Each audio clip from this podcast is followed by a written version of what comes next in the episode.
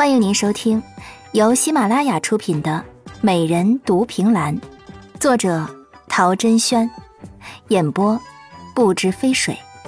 欢迎订阅。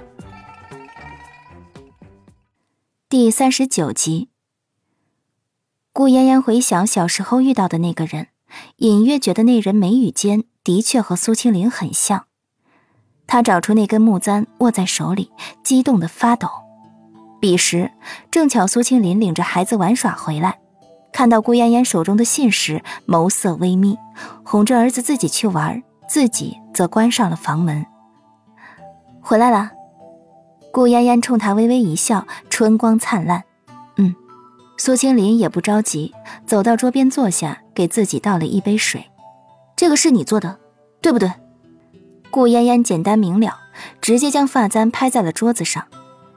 苏青林看着那并不陌生的东西，说：“是，所以你第一次见到就知道了，并不是。”苏青林难得老实的说：“当时只觉得丑，后来想起来好像小时候做过一个，但越看还是觉得丑，就不想承认。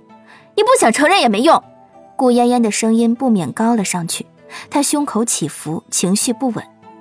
别人肯定会认为他这么珍视一根破簪子，是因为留下簪子的人对他十分重要，不是救命恩人，那也是最重要的人。可事实上，顾嫣嫣当初留下他，就是为了有朝一日狠狠地揍此人一顿，以解心头之气。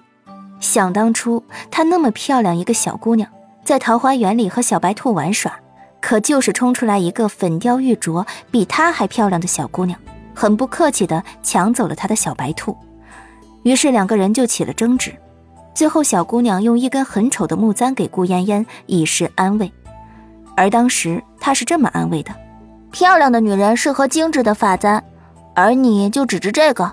喏，给你，别客气，也不用谢我了。”随即就抱着小白兔欢快的走了，只留下气得抓狂的顾嫣嫣。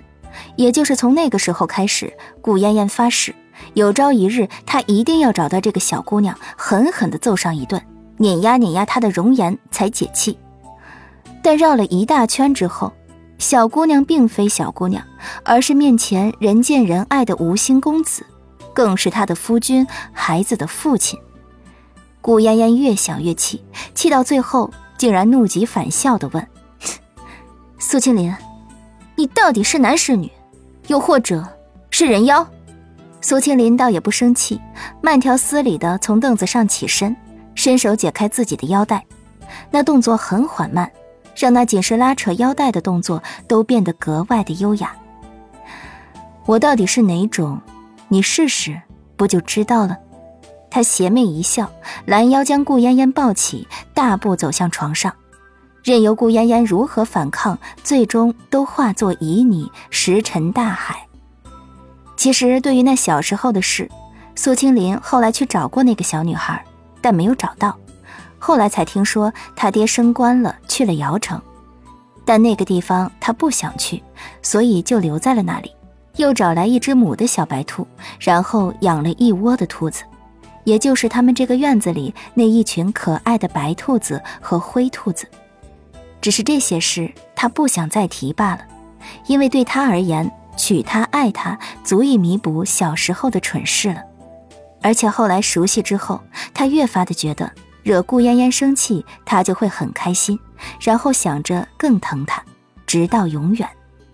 他觉得这就是爱，所以就越发的喜欢着她，永远也不想放手，一心只对一个人好，终身不惹桃花债，才是情爱的真诚，也是他对她一辈子的承诺。亲爱的听众朋友，本书已全部播讲完毕，感谢您的收听。